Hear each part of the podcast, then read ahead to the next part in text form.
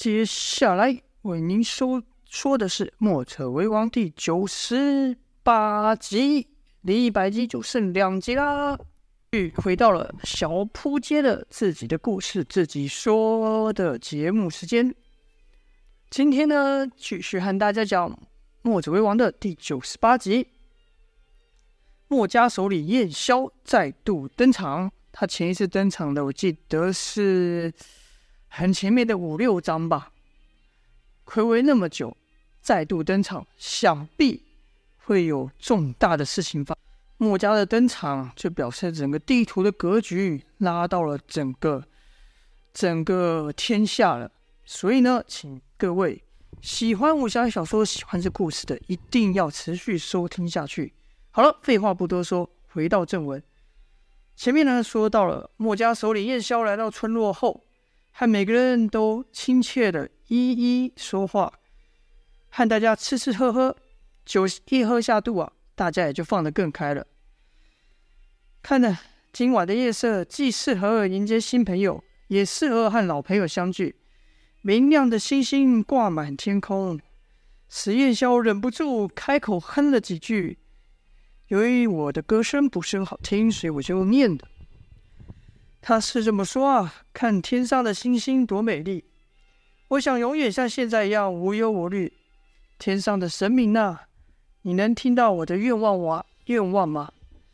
因为墨家啊，其实最让人熟知的是兼爱非攻嘛。兼爱就是把别人呢当做是我的亲人，所以我把这个整个墨以前墨家的概念，在本书中就变成那个墨家的家变成家庭的家。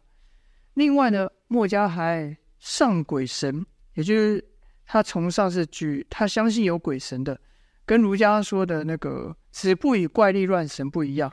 墨家是相信有鬼神的，他是所谓相信举头三尺有神明啊，所以认为人要做对的事，要行正义之事，所以他才会说“天上的神明”这句话。可是燕萧的声音啊，不是很好听，他唱歌不像唱歌，听起来只是把字音给拉长而已。燕萧这一开口，村民就露出了浅浅的微笑，有人就对徐勇说道。首领唱歌可难听了，你们得自己小心。莫文也对童风小声地说：“首领最强的武功要使出来了。”童风就问：“最强的武功那是什么？”莫文开玩笑地说：“魔音穿脑啊！”就听燕萧五音不全的哼了几句后，对一个小孩子问道：“你的希望是什么呢？”那小孩说：“我希望睡觉的时候不再做噩梦，醒来的时候我的家人也不会突然不见。”燕萧就把那句话原封不动的配他自己的怪异旋律哼了出来。跟着呢，燕萧又向其他人问道：“你们的希望是什么呢？都和天上的神明说说吧。”有人就说：“我希望我能抓到一只肉多鲜美的鱼。”又有人说：“我希望我田里的油菜花能长得健健康康。”也有人说：“我希望我的母鸡能下更多的蛋。”一个坐在栾树身边的小女孩子说：“我希望树姐姐跟大家都能永远平安，我们能够像像现在一样一起吃饭。”栾树听了，感动的伸手搂搂了搂一搂那女孩。然后燕萧就还就问徐勇：“那你的希望呢？”徐勇说：“我希望我的家人在另一个世界都能过得很好，希望那个世界跟这里不一样，希望那个世界没有战争。”没有那些昏庸的国君。燕萧点了点头，就把那些话、那些愿望都哼了出来，对着天上的神明说：“他知道这些都只是再平常不过的愿望，想要家人健健康康、出入平安，想要不受饥饿之苦，想要不受别人掠夺之苦。这些事情看起来平凡，在在乱世、乱世里面。”这这些平凡的事情都是奢求啊！燕萧唱完后，有人不服气地说：“首领，你唱的太难听了，神明肯定不会帮忙。”应该不是说不服气，应该是开玩笑。是燕萧不服气说：“是吗？我觉得我唱的很好啊！你说我唱的不好，那你哼两句让大家听听。”那人呢，就将夜宵刚才唱的都唱了一遍，可声音比夜宵好听多了。就看他一边唱一边用手打节拍，其他人也不自觉的跟着拍手。唱完后，大家都跟着鼓掌。豪大哥此时站了起来，说：“去去去，他唱的哪有我好？”跟着也开口唱了起来。这豪大哥的嗓子啊，跟夜宵是半斤八两，众人就忍不住亏他。这顿践行餐应该算践行餐吗？好像不算，反正就是这段这个聚餐呢，就在。嘻嘻闹闹之中度过了。转眼来到深夜时分，大多数的村民都去休息了。童风本来也已经躺下，但翻来覆去就是睡不着。但是他舍不得睡着啊，便起身走到屋外。嘿，发现有一个人影正绕着村子的边界走，时不时还弯下腰来。童风心想：这么晚了，会是谁呢？走近一看，发现居然是夜宵。就看夜宵明明没有转过身来，光听着脚步微弱的脚步声，童风已经很小心了，却也认得出来，说道：“风儿，怎么了？还不睡啊？”风儿回道：“不是风儿，童风回道：睡不着呢，先生。”然后夜宵问：“是在担心你师兄的事吗？”童风有些惊讶，说道：“先生都知道了。”夜宵就说：“王离和我说了，我已经派人留意了。”希望能打探到一点消息。再说，这九黎的人也不是好惹的。赵天烈更是将他女儿视为掌上明珠，爱惜万分。想必此时已派出天罗地网去寻那个殷万清了。除非他躲在深山之上、绝地之下，等与世隔绝的地方，而且从此不出来一步，否则早晚会被人发现。哎，话说他要真这么做的话，还真就不好找到他。想了一会后，夜宵又道：“不对，他若想这么做的话，就不需要带着你师兄和赵月华一起逃走了。既然带上他们，便是想以他俩作为筹码，去要求些什么，因此肯定会再露面。那时候他的行迹一定会被人给发现，相信不久就会有你师兄的消息。”唐风没想到燕霄才来这么一会时间，就把自己的事情放在心上，毕竟人家可是墨家的首领呐、啊。他所关心的可是天下大事，自己那个师兄失踪，自己的好友被人劫了，虽然也是人命关天的事，但哪能和这天下间许多受苦受难的百姓衡量呢？因此，在童风看起来是大事，在夜宵的因在夜宵的眼里，童风认为那应该是微不足道的小事，可夜宵却还是如此。把自己的事放在心上，童风哪里能不感激呢？便道了声谢。适才夜宵是一边说话一边弯着腰，小步小脚步的移动着，也没转过身来。听童风说了声谢，同童风道谢，才转过来对童风笑道：“风儿，我们是一家人，不需要道谢。而且我也想看看冯兄收的徒弟是什么样子。悄悄跟你说啊，你师父对徒弟的要求可多了。”一般人他可看不上，我想你师兄必定有什么惊人之处，才会打动他吧。童风便说：“我师兄姚建勋可厉害了，师父常说他天资过人，悟性极高，骨骼惊奇，是万中无一。”夜宵这一听就更感兴趣的说道：“真的吗？居然能让冯兄说出这种话，这可真是引起我的兴趣。对了，风儿，还不知道这几年你是怎么过的？如果……”你还不想睡的话，就和我说说吧。说话间呢，夜宵转过身去，蹲在地上，不知道忙什么。童风就问道：“现在是在做什么呢？”夜宵说：“也没什么，只是帮忙检查一下这村里的围篱有没有坏掉，机关什么的还正不正常。因为我每次来没几日，就要赶忙赶去别的地方，没有太多的时间和他们相处。这算是我唯一能和村民帮村民做的一些小事吧。”童风便说：“那先生也教我吧，我也来帮忙。”夜宵便教童风一些简单的事情。一边做呢，童风就一边跟夜宵说：“那是离别之后所发生的事。冯继子是如何，应该说自己和冯继子如何来到竹龙镇，遇到了姚建轩，遇到他师兄姚建轩。两人又如何一起练功去破蜈蚣寨？到了药王谷遇到公孙丑，而后又是如何飘到了海外的孤岛遗迹？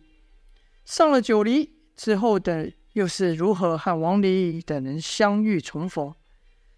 等童风讲完后，这边事情也做得差不多了。叶萧是听得啧啧称奇啊，说道：“风儿，你这段经历可算是一段奇遇呀。”这时呢，王离、阮树、莫文也走到了莫，也来到了叶萧身边。童风这才知道，原来这几人也没有去休息，都在忙着呢。王离回报说：“先生，石门那边没有问题。”阮树说：“外面的陷阱也都正常。”莫离则说：“几面的围墙也都修好了。”燕萧点了点头说：“大家辛苦了。这次我比约定的时间还晚到，想必都让你们担心了。”王离等人没说话，只是凝视着燕萧。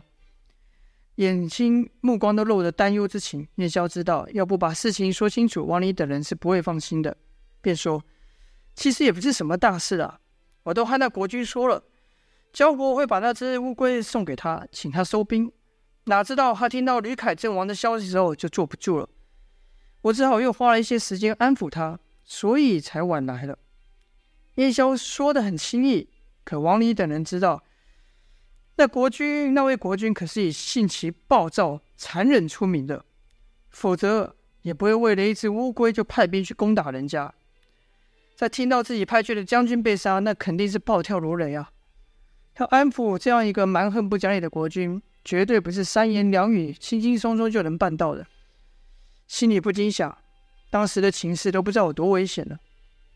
看王立等人越听越担心了，叶萧便笑道。没事没事，你看我这不是好好的吗？再说，我身边还有胡安呢。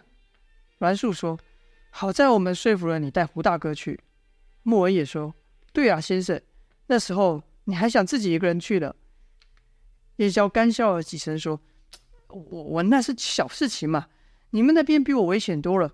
百姓第一，任何事都是百姓第一。好，这样我该交代的都交代了。”你们不累，我可累了，我先去睡了。说完呢，就朝一小屋走去。莫恩对童风耸了耸肩，说：“首领呢，总是把最危险的事揽在自己身上，习惯就好。”然后几人就各自散了，回屋去休息。隔日，燕霄等人又是从早忙到晚，帮村民挑水、翻土、种菜、查看地道等等。总之是什么出众的活就抢着做什么。一直忙到李爷爷招呼大家吃饭才停下，唐方才发现原来已经到了中午了。而后又忙到了午后啊，王婶带了凉茶分给大家，大家才稍微休息下来。在休息的时候呢，几人就闲聊嘛。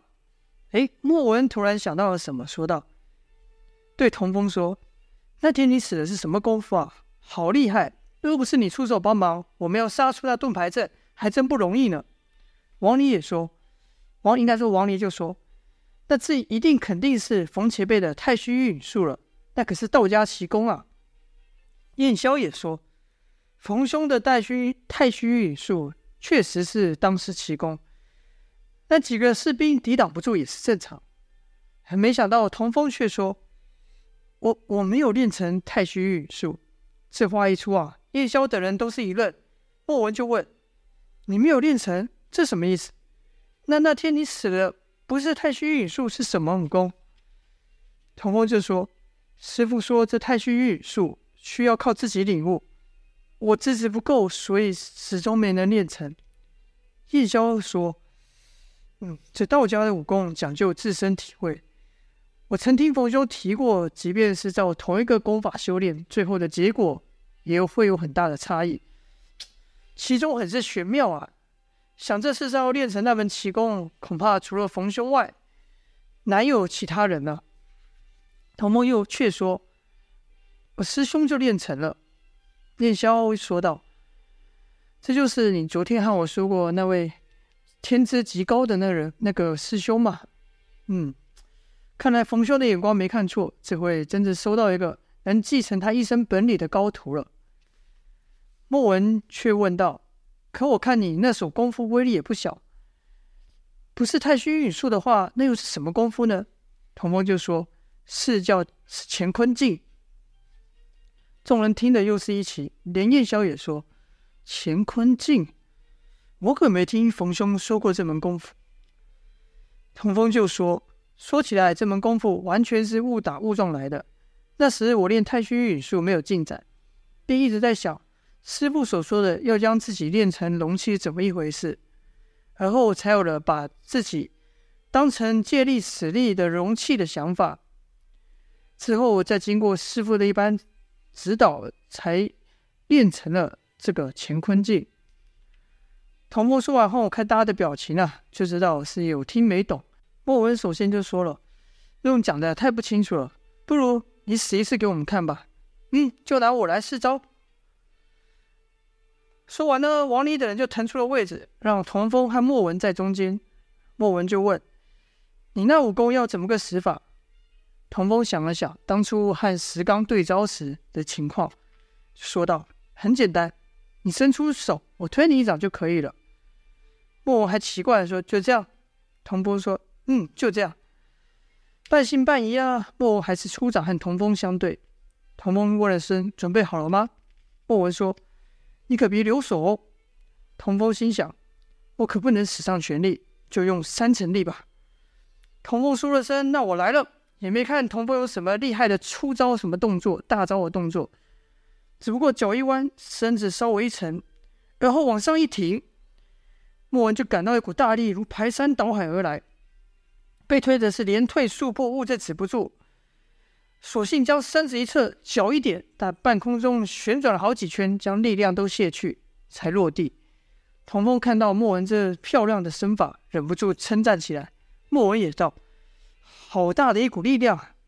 王离等人也是武功高手，可童风刚才那一下怎么一回事，谁也没看出来，便也都想试试看这乾坤镜的威力。王离啊，就问莫文说：“怎么样？是什么感觉？”莫文想了想说：“说不上来，不像是内力。”王离那五人之心就被勾起了，也说道：“那那换我，换我来试招风了。”说着，就站到了童风对面，和刚才莫文一样，伸出了掌，说道：“也对我使使使那乾坤镜吧。”童风就伸掌相抵，也想使出三成力。王离刚才看到莫文的样子，心想：这乾坤镜力量这么大吗？便暗自运起内力，想和这乾坤镜一拼。童风还有些犹豫，说：“王大哥，真真要试吗？”王离就说：“尽管来吧。”童风点了点头，说道：“那王大哥，你小心了。”跟着一发招，一巨力朝王离袭来，就看王离姿势不变，身子被平平的推出好几尺远。然后大战道：“确实是好大一股劲。”童风这时心想：“该差不多了吧？”没想到阮树却说：“该换我了。”阮树此时又换回那冷冰冰的表情了。童风心里应该说看来就有点怕，便道：“树姐，我看还是不要了。”阮树才不管童风说什么呢，已经把掌伸出来了，两眼就盯着童风。童风只好勉为其难的说：“嗯，那那我来了。”这一次还和刚才一样使出三成力，就看阮树倒退一步后，立刻后跃而起，跟莫文一样在空中旋身，将劲力给卸去。只不过阮树的动作较莫文更为流畅。落地后，阮树愣了一会，而后摇摇头说：“奇怪，奇怪。”王离也跟着说：“单凭你的内力，可生不出这股巨大的力量。这道家的武功可真是奇妙。”莫文看叶萧的神情，很是疑惑，便说道：“先生，不如你也去试试他的功夫吧，说不定你能给他指点一二呢。”叶萧也想了解童风到底成长到了什么地步，便说：“好啊，让我也见识一下冯兄的新武功有什么奇特之处。”说罢便下场，和莫文一样伸出掌，伸出掌来。可童风对叶萧很是尊敬，哪敢使出全力，和刚才一样，只使了三成劲。就看叶萧原地一个回身，就把劲力给卸去了，而后是眉头紧皱，说道：“不对啊，这股力量。”王离紧接赶紧接口说：“是吧，是吧？我没说错吧？”嗯，叶萧点了点头，说：“问童风说，你没使上全力对吧？刚才是几成的功力？”童风回道：“是三成。王离和莫文不由得互看一眼呐、心的心里想：这么大的力量才三成劲。燕霄只是对童风说：“对我用上全力试试。”童风听了就有些犹豫了。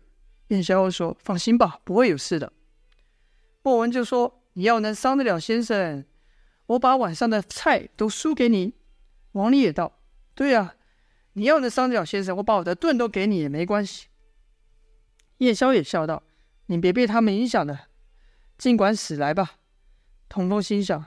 是啊，先生这么厉害，即便使上全力，应该也伤不了他。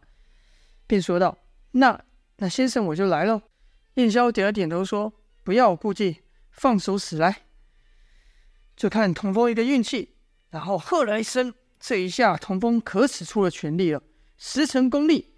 燕霄的手一直没有离开童风，墨家那奇特的功夫，匠心独具，可解读万物的虚实。看万物的弱点，还有人体气息的流动，可同风的乾坤镜几乎是在瞬间完成。若非有燕霄那样的修为，甚难捕捉到那地力是如何透过腾风的身体而发出。就看燕霄受力后，后腿向后急速一扫，凭着一扫之势，腾燕霄在原地腾空旋起，这一下带着一股劲风啊，把力量给卸去了。这是乾坤镜的力量，这股劲风可厉害了。把旁观的王林、莫恩等人都都震了，微微退好几步。而后燕霄落地时，也不是在原地，而是退后了半步。这场墨家功夫对道家功夫的比试还没完呢。欲知详情，请待下回分晓。谢谢各位愿意花时间收听小弟的节目。先这样了，下播。